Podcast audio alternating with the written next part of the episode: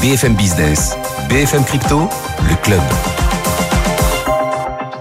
Bonjour à toutes et à tous, j'espère que vous allez bien. Bienvenue dans le club BFM Crypto. Voilà, c'est ici qu'on décrypte du lundi au jeudi toute l'actualité Web3, décryptage, débat, analyse. Si vous vous intéressez au monde de demain, vous êtes au bon endroit. Aujourd'hui, j'ai le plaisir d'accueillir Valentin Demey. Bonjour Valentin. Bonjour Amaury.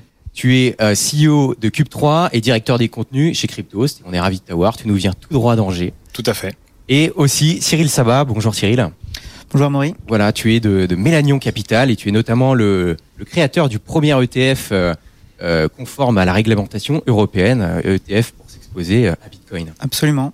Voilà, exactement. Euh, on va aller faire euh, juste après les tops et les flops de, de, de, de Valentin. On va et, et on va parler aussi d'ETF et de géopolitique avec Cyril. On va partir tout de suite sur les, le marché des crypto-monnaies avec Vincent Gann, analyste indépendant qu'on a par téléphone. Bonjour Vincent. Bonjour Amaury, bonjour à tous. Bon, écoute, euh, avant de s'intéresser à Bitcoin, euh, enfin, on va s'intéresser d'abord à Bitcoin, la reine des cryptos, mais tu vas tout de suite nous parler du BNB, hein, le token natif de la de la plateforme Binance. D'abord pour le Bitcoin, voilà, après une grosse chute sanglante il y a 10 jours, ça fait 10 jours qu'on latéralise autour des 26 000. Vincent, que se passe-t-il? Où va-t-on? Oui, tout à fait, Amaury, tu as, bien résumé la, situation. Alors déjà, moi, je suis ravi de te retrouver pour cette pré-rentrée du, marché crypto. Tu, viens de le faire à l'instant, mais je vais rappeler donc le, contexte estival de la situation technique du cours du Bitcoin. Il reste en effet sous l'influence de cette session de liquidation massive qui a eu lieu le, jeudi 17 août dernier, que tout le monde a gardé en tête. En fait, tout au long de l'été, le cours du Bitcoin, il a latéralisé entre les 25 000 et les 32 000 dollars. 32 000 dollars, c'est considéré par le consensus chartiste comme étant la frontière entre le bull market et le marché baissier. Et puis donc, jeudi 17, une session avec fracas qui nous ramène sur ce support des 25 000 dollars avec une explosion de, de la volatilité. Nous sommes toujours sous l'influence de cette session. La volatilité est à nouveau en train de s'écraser sur le cours du Bitcoin. Il est stabilisé sur ce support des 25 000 dollars. Alors, les 25 000 dollars, qu'est-ce que c'est? C'est un niveau qui avait été dépassé à l'époque au moment de la crise bancaire, qui est aussi considéré comme un pivot par la communauté des analystes chartistes, mais plutôt sur le court terme. Alors, maintenant, pour te répondre plus précisément, au sein des chartistes, il y a deux écoles. La première qui pense la stabilisation actuelle est une phase d'accumulation haussière avant de repartir en rebond, un peu à l'image de ce qui s'était passé en juin dernier lorsqu'il y a eu toute l'actualité autour des ETF Bitcoin Spot potentiels, en tout cas ceux qui devraient à été arriver début, être disponibles au début 2024. Et la deuxième école pense qu'il manque encore, avant de repartir à la hausse, il manque encore une ultime zone de baisse, une ultime chasse, utiliser, enfin, utiliser un peu du, jargon de trading, une ultime chasse à la liquidité entre 20 et 25 000 dollars avant de repartir. Moi, je suis davantage en faveur de cette dernière épisode de, de, peur euh, avant de, av- avant de repartir. Mais encore une fois, et comme d'habitude, c'est le contexte fondamental qui va permettre de trancher, en particulier les grandes corrélations auxquelles le cours du Bitcoin est soumis. Alors ça tombe bien cette semaine, il y a beaucoup d'actualités fondamentales qui concernent l'économie américaine. Alors on ne va pas parler que de l'économie américaine, mais c'est un fait et personne ne peut le nier.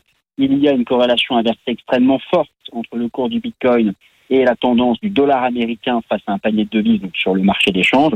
Et cette semaine, en particulier vendredi, vendredi 1er septembre, moi j'invite les auditeurs à retenir cette date, c'est la mise à jour d'un rapport qui est très important aux États-Unis, qui s'appelle le rapport NFP, un rapport sur le marché du travail aux États-Unis, qui va avoir un impact sur les taux du marché et sur le dollar. Et c'est ça, en fait, qui fera la décision pour le cours du Bitcoin. C'est ça qui permettra de trancher en termes de positionnement vis-à-vis des 25 000 dollars. Bon, bien sûr, il peut y avoir de l'actualité propre à l'écosystème qui permettent de trancher, mais je ne suis pas certain. Je pense vraiment que cette semaine, ce sont ces corrélations qui vont, euh, qui vont agir. Maintenant, maintenant voilà, moi, j'ai pas la réponse, même si je pense qu'on peut avoir une incursion sur les 25 000 dollars, mais au final, le juge de paix, pour en revenir à, à, l'analyse technique à proprement parler, qui permet de déterminer qu'un support est le bon, c'est lorsque le marché a la capacité à nouveau de redépasser une résistance. Et je dirais que pour avoir à nouveau, c'est pas gagné, un signal haussier sur le cours du Bitcoin, il faudrait être capable de combler le gap baissier ouvert le vendredi 18 août sur les contrats à terme, dans le sillage de cette session de liquidation dont je vous parlais tout à l'heure.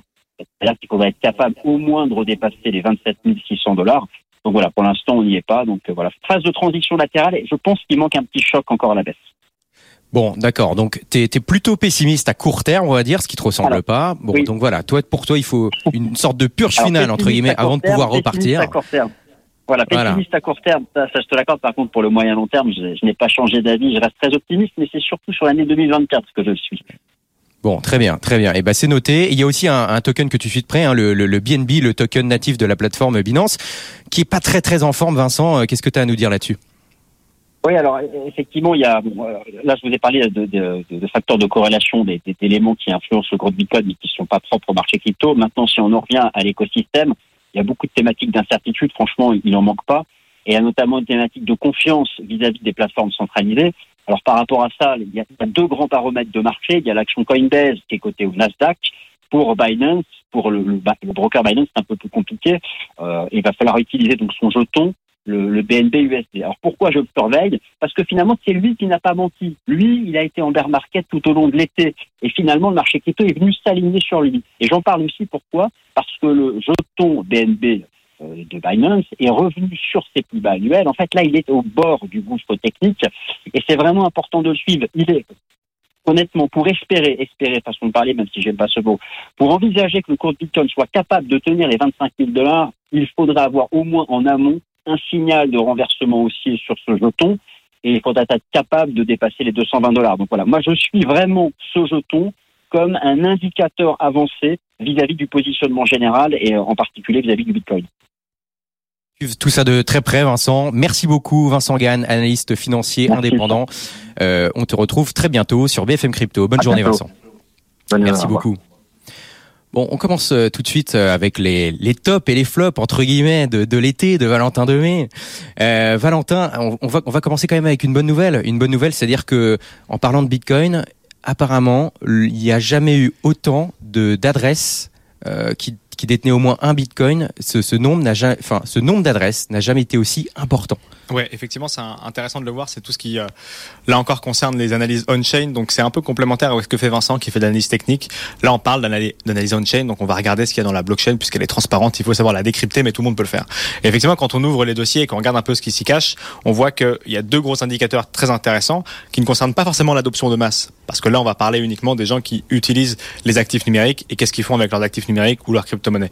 En l'occurrence, pour ce qui est de Bitcoin, il n'y a jamais eu autant d'adresses uniques de Bitcoin qui détiennent un Bitcoin. Donc ça veut dire qu'il y a de plus en plus de gens qui en accumulent sur des adresses différentes. Est-ce que c'est des nouveaux entrants? Est-ce que c'est des gens qui envoient sur des adresses différentes? On ne sait pas trop.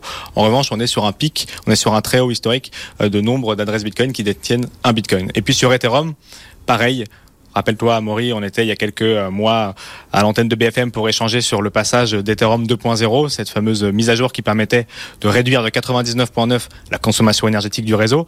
Pourquoi et comment? Eh bien, en changeant du minage au proof of stake, donc on, on jalonne, on verrouille 32 Ethers pour participer à la sécurité du réseau. Eh bien là encore, c'est on est au plus haut euh, de ce staking. 20% de tous les Ethers en circulation sont aujourd'hui stakés, verrouillés, jalonnés dans le protocole de sécurité euh, de la blockchain Ethereum. Et donc c'est aussi un très bon, euh, très belle preuve de sécurité et d'amour pour l'écosystème. On a quelques infos sur qui stake entre guillemets ces, ces Ethers. C'est quoi? C'est des institutionnels, des, des particuliers? Il y a un peu de tout. Il y a un peu de tout. Il y a pas mal de particuliers avec quand même une petite attention, c'est qu'il faut 32 Ethers pour pouvoir jalonner ses actifs. Donc pour faire un nœud complet, on a ce qu'on appelle du liquid staking, ce qui permet en fait, euh, si euh, Cyril en a quelques-uns, Maurice en a quelques-uns, j'en ai quelques-uns, de mettre ça en commun. Donc euh, c'est une alternative intéressante, mais c'est quand même 32 Ethers. Et puis on a des solutions comme Kiln, qui sont effectivement des sociétés françaises et qui là travaillent avec les institutionnels et qui effectivement permettent aux institutionnels de se s'exposer au marché des, des, actifs numériques, en l'occurrence des terres, pour acheter de l'Ether et le verrouiller. Et là aussi, effectivement, c'est une grande partie. Alors en termes de pourcentage, on les a pas forcément, puisque justement ça reste quelque chose, même si c'est transparent, assez confidentiel, parce qu'il faut savoir euh, qui est derrière les adresses en, question, mais c'est quand même une grosse partie d'institutionnels qui commence à s'intéresser à ce sujet-là. Il y a même EDF euh, e avec des filiales qui proposent justement le staking, euh, donc c'est très intéressant de le voir de ce point de vue-là. Bon, il y a des choses qui se passent, des bonnes nouvelles, même si elles ne se voient pas forcément dans les cours. Toi, Cyril, avec ton, ton ETF, en fait, c'est quoi? C'est un produit financier qui permet de s'exposer au Bitcoin, mais sans avoir du Bitcoin ou autre crypto, uniquement des actions de l'écosystème crypto des actions d'entreprise de l'écosystème crypto. Absolument. C'est le moyen euh, le plus simple qui existe aujourd'hui pour avoir un produit financier éligible dans euh, la quasi-totalité des enveloppes réglementaires euh, en Europe. on ne peut pas avoir du Bitcoin en direct on le sait, dans son assurance vie, euh, dans un compte titre. Donc on a trouvé euh, cette solution. Euh, donc on a lancé cet ETF il y a maintenant près de deux ans. Il investit sur les actions de l'écosystème crypto, donc les sociétés de minage les sociétés qui détiennent des cryptos dans leur bilan, des sociétés autour de la technologie blockchain et des sociétés, on va dire, de l'écosystème financier et crypto. Et euh, à part le côté réglementaire, quel intérêt ça a d'utiliser plutôt cet ETF-là euh, par rapport euh, au fait de, détenir en direct des crypto-monnaies? Bah déjà, il y a un intérêt réglementaire clair. Euh, si on souhaite euh, mettre des cryptos dans une assurance vie aujourd'hui, c'est pas possible. Dans un plan épargne retraite, ce n'est pas possible. Avec notre ETF, c'est possible.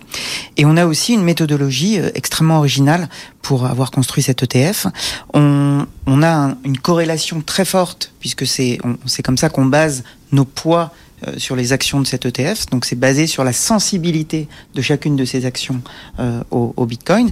Et on a une exposition euh, indirecte aussi à l'écosystème crypto, puisque toutes ces sociétés euh, appartiennent à cet écosystème.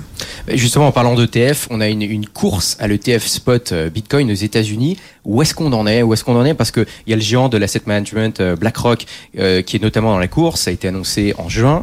Euh, si si ça venait à voir le jour, qu'est-ce que ça changerait concrètement? C'est pour moi, euh, et, Vincent l'a dit tout à l'heure, un catalyseur potentiel pour le Bitcoin extrêmement important.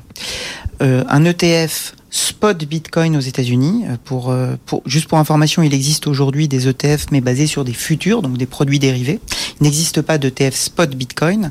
Un ETF comme celui-ci aux États-Unis est lancé par des sociétés d'asset management comme BlackRock, qui est le plus gros asset manager du monde, vise à une démocratisation de l'accessibilité au Bitcoin colossale. Euh, Aujourd'hui, euh, il reste euh, énormément de, personnes qui n'ont pas bien compris ou ne connaissent pas ou sont pas à l'aise avec les subtilités des plateformes crypto. Avec un ETF, ce serait direct. Ça ferait une sorte de label en plus euh, pour le Bitcoin. Complètement, Voilà. complètement. Et on peut imaginer euh, euh, la publicité que fera euh, BlackRock s'ils ont euh, s'ils ont le, le tampon de la SEC pour ensuite mettre ce type de produit dans la plupart des portefeuilles des clients. Ouais. Donc un afflux, un flux acheteur extrêmement important qui va arriver sur le marché sur le Bitcoin.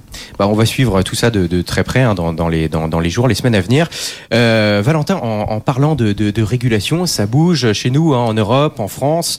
Euh, à quoi doivent s'attendre nos entreprises pour, pour performer euh, dans, dans le prochain cycle, Valentin? On parle déjà du prochain cycle alors qu'effectivement on est en plein bear market. Et c'est maintenant que qu'il faut es- construire. voilà. On en parlait tout à l'heure, la construction elle ne se reflète pas dans les cours, mais par contre elle continue très clairement euh, d'exister. Moi ce que je pense, et c'est une vision qui est partagée par beaucoup de personnalités qui ont vécu des autres bull market. Il y en a eu trois, quatre dans l'histoire euh, des actifs numériques depuis la création de Bitcoin en 2009. C'est qu'on ne, on ne verra pas, de par la régulation qui est en train de se mettre en place, de nouveau des cycles similaires à ceux qu'on a eu jusqu'à présent. Parce qu'on se positionne effectivement, en tout cas en Europe, même aux États-Unis, et dans le monde en général, sur un contrôle accru euh, des actifs numériques, des entreprises qui émettent ces actifs numériques. On parlera de Ripple tout à l'heure, euh, qui est justement était l'une des plus belles performances euh, de ces dernières années, euh, qui est dans un flou juridique aujourd'hui. Et donc, on aura très clairement une nouvelle dynamique à cause ou grâce à cette réglementation. C'est à double tranchant, c'est-à-dire qu'on n'aura plus des fois 1000 ou des fois 10 000 faciles, euh, a priori, sur les plateformes de grand, euh, de grand public, en tout cas, là où on pouvait le faire sur Coinbase, on pouvait le faire sur Binance, on pouvait le faire sur plein d'autres plateformes. Je pense qu'aujourd'hui, demain, en tout cas, avec cette réglementation, ça sera pas possible ou plus difficile. Mais la, la contrepartie de ça qui est positive, c'est que le grand public pourra enfin euh, venir plus sereinement dans ce monde qui est encore un peu nébuleux parfois, euh, que sont les actifs numériques. On parlait à l'instant avec Cyril euh, de l'ETF Bitcoin ou des produits que met en place Mélanion. C'est ultra important et effectivement ça contribue à cette adoption de masse. Donc qu'est-ce qu'on veut faire? Est-ce qu'on veut plutôt rester du côté euh, des gens On est entre nous, on s'amuse à faire des fois 1000 avec des tokens euh, avec peu de volume Ou est-ce qu'on veut justement changer le monde avec une adoption euh, massive? Moi je suis plus euh, du côté essayer d'apporter à la pierre l'édifice au monde avec les paiements des actifs numériques et autres, auquel cas les cycles seront différents. Pour ce qui est très concret, il y a Mika qui rentre en application dans les prochains mois, les prochaines années en fonction façon, il y a plusieurs rythmes en fonction de, des entreprises et de leur, de leur stade d'avancée. Mais effectivement, ça va cadrer beaucoup de choses, notamment sur les flux entre les entreprises et leurs dirigeants, notamment sur la manière de ségréguer les fonds. C'est-à-dire qu'en théorie, en Europe, on pourra plus avoir de FTX puisque les fonds des clients seront ségrégés entre eux. Ça va apporter beaucoup plus de transparence et ça va apporter aussi de nouveaux acteurs qui vont pouvoir enfin se positionner. J'étais il y a quelques jours en discussion avec le euh, directeur général de N26. Ça fait partie des banques qui attendaient depuis très longtemps de, de vouloir rattraper son retard par rapport à d'autres fintechs, qui va pouvoir le faire désormais grâce à cette réglementation. Donc euh, ça va être un peu dur. Je pense que dans les prochains mois, il y aura des entreprises qui vont avoir euh, du mal à passer le cap et celles qui resteront probablement le seront pour des décennies et, resteront très ancrées avec le grand public. En parlant de développement de l'écosystème, tu as lancé Cube3 à Angers, voilà, le premier incubateur euh, en Europe euh, Web 3. Euh, où est-ce que ça en est là? Il y, a, il, y a, il y a plus de 30 startups incubées pour le moment, c'est ça? Exactement. On a 150 candidatures. On a reçu 150 candidatures, ce qui là encore est un témoin vif de la force de l'écosystème en France, parce que c'est en tout cas, si ce n'est pas tous en France, toutes des entreprises francophones. Et l'objectif, c'est d'accompagner entre 20 et 30 entreprises à partir du 9 octobre, en l'occurrence à Angers. Donc on continue de, de sélectionner les, les, derniers dossiers et de les accompagner effectivement dans cette quête du territoire européen, qui sera pas facile, comme je disais ce sera semé d'embûches, mais on sera là pour les aider à passer avec tout un tas d'acteurs de l'écosystème et, de contribuer à, la réussite du Web3 en France et en Europe. Il y a aussi un gros sujet de la, de la rentrée, c'est l'account abstraction. Euh, ça se passe sur la blockchain Ethereum. Ça a pour but de faciliter la manipulation de fonds euh, sur la blockchain. Est-ce que tu peux nous en dire plus, Valentin Parce que je crois que c'est un, un, gros sujet là. Tous les ans, il y a effectivement Vitalik Buterin, l'un des cofondateurs d'Ethereum, qui donne le tempo de l'année à venir et de ce qui, sur ce sur quoi il va falloir travailler. C'était à HCC, donc c'était en juillet dernier, et cette année, il a décidé de parler d'account abstraction une fois euh, qu'il en parle, généralement, tous les développeurs se mettent à, à travailler sur ce sujet parce qu'encore une fois, c'est l'un des cofondateurs de la deuxième plus grosse blockchain de, en termes de capitalisation au monde. Donc ça a quand même son poids, même si hein, c'est un des cofondateurs, mais il n'a pas la main dessus, c'est décentralisé, on le rappelle. Et qu'est-ce qu'il a dit? Il a dit, effectivement, c'est très intéressant de se concentrer sur l'account abstraction. On est en train de faire des outils qui sont magnifiques, mais sur lesquels il faut des outils incompréhensibles du grand public. C'est-à-dire MetaMask, Ledger, se souvenir des 12 ou 24 mots, euh, signer une transaction, avoir son téléphone à côté de soi ou sa Ledger à proximité, la connecter en Bluetooth si on peut, sinon il faut être sur un ordinateur. Donc tous les cas d'usage du quotidien, c'est impossible de le faire avec euh, ce genre d'outils. Je pense par exemple aux réseaux sociaux. Euh, Lens Protocol a, a, justement mis en place ce genre d'account abstraction, donc on peut désormais sur un réseau social décentralisé sur Polygon publier des messages depuis son téléphone équivalent sur une application Twitter, mais de manière décentralisée, sans signer de message. On va pouvoir jouer à des jeux vidéo sans devoir signer en permanence l'entièreté des transactions que nous allons faire. Imagine-toi, Amaury, signer une transaction à chaque fois que tu tires une balle dans Call of, ça va être un petit peu compliqué. Et pourtant, ça sera à peu près l'équivalent si on veut essayer d'être un peu audible du grand public. Donc l'account extraction, c'est de, euh, donc c'est sans, sans compte, hein, tout simplement, permettre d'utiliser les technologies blockchain sans même voir qu'on utilise euh, la technologie blockchain, sans avoir de wallet, euh, sans avoir à signer des, des, des, des choses en permanence. Donc euh, la grosse différence, c'est en gros comme le protocole, tu sais, on aime bien le rappeler, TCP/IP, mm. eh bien, ça sera à peu près la même chose, c'est-à-dire que ça sera tellement fluide qu'on utilisera toute la puissance de, du Web 3, de la transparence, de la traçabilité, de la portabilité et de l'ownership. Donc on retiendra vraiment ces valeurs et ces données personnelles sans avoir à se casser le crâne en permanence en signant les choses. Et je pense que d'ici six mois, ça arrivera sur des applications du quotidien et qu'on verra vraiment un grand bouleversement que, l'industrie n'a peut-être pas connu à ce, point de facilité depuis des années déjà. Un grand, grand pas vers l'adoption donc. Et les cryptos, bah, on en parle même en politique, euh, Cyril. Euh, ça se passe aux USA, dans la primaire républicaine. Il y a trois candidats qui se sont prononcés comme pro-Bitcoin. C'est assez énorme. Est-ce que tu peux nous expliquer euh, qui c'est et quelle idée ils ont derrière la tête? Oui, alors effectivement, euh, et deux euh, qui sont pas des moindres, parce qu'ils sont dans le top 3 en termes de, de favoris. Donc il y a Ron DeSantis et Ramaswamy.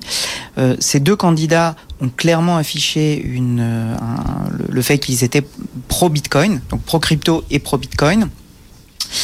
Typiquement, et, et euh, c'est un aspect qui est extrêmement intéressant, ils ont violemment critiqué le fait d'avoir une banque centrale digitale en disant que ça allait à l'encontre de la décentralisation. Donc ça va quand même relativement loin en termes d'adoption. Euh, et globalement, sur, euh, sur ce qui va arriver sur, sur les primaires, l'impact va être important si euh, un de ces deux candidats est, élu, parce que et c'est un vrai virage qu'on peut voir au niveau crypto. Déjà, termes... eux, pour, pour, pour, pourquoi ils se positionnent comme ça? C'est-à-dire ils ont des intérêts personnels ou alors c'est par c'est par euh, pure conviction euh? Je pense que c'est euh, c'est par pure conviction, euh, puisque finalement il y a, y a aussi d'autres courants qui, qui sortent, mais c'est une vraie conviction. Euh, encore une fois, il y a le fait de se dire qu'on a besoin d'une régulation claire aussi. Ils ont conscience de l'importance aujourd'hui que prennent les cryptos et le Bitcoin en particulier. Donc ils ont euh, la volonté d'avoir une régulation claire. Euh, ils sont convaincus de l'intérêt d'une telle devise digitale. Euh, voilà, donc ça va avoir un vrai impact pour les élections 2024 et un, un vrai sujet par rapport à l'élection côté républicain ou démocrate où les démocrates sont globalement plus sceptiques. On sait en particulier qu'il y a une, une loi qui, qui, qui qu'ils ont la volonté de faire passer et qui doit taxer les mineurs à hauteur de 30%. Ok, bon, bah, on va on va continuer à parler de politique, mais de, de géopolitique cette fois. Hein. Je sais qu'en plus Valentin, t'aimes bien ça et ça tombe bien parce que parce que Cyril souhaitait en parler aussi. On a les BRICS, hein, donc Brésil, Russie, Inde, Chine et Afrique du Sud d'ailleurs, qui qui sont qui sont en pleine expansion. Hein. Ils ont connu l'adhésion il y a deux semaines de six nouveaux membres, donc ils passent de 5 à 11. Et qu'est-ce qui se passe? Euh, Ils veulent créer une monnaie digitale. Euh, pourquoi faire, Cyril? Oui, alors toujours dans, ce que disait euh, euh, Valentin, on a cette volonté d'adoption. On le voit, euh, l'adoption peut venir de différentes façons. C'est assez technique côté ETF, mais on l'a vu d'un point de vue géopolitique avec les États-Unis. Et ben c'est aussi le cas au niveau des BRICS. Les BRICS, c'est simple, ils veulent essayer d'avoir un peu plus de poids par rapport au dollar, par rapport à l'hégémonie du dollar.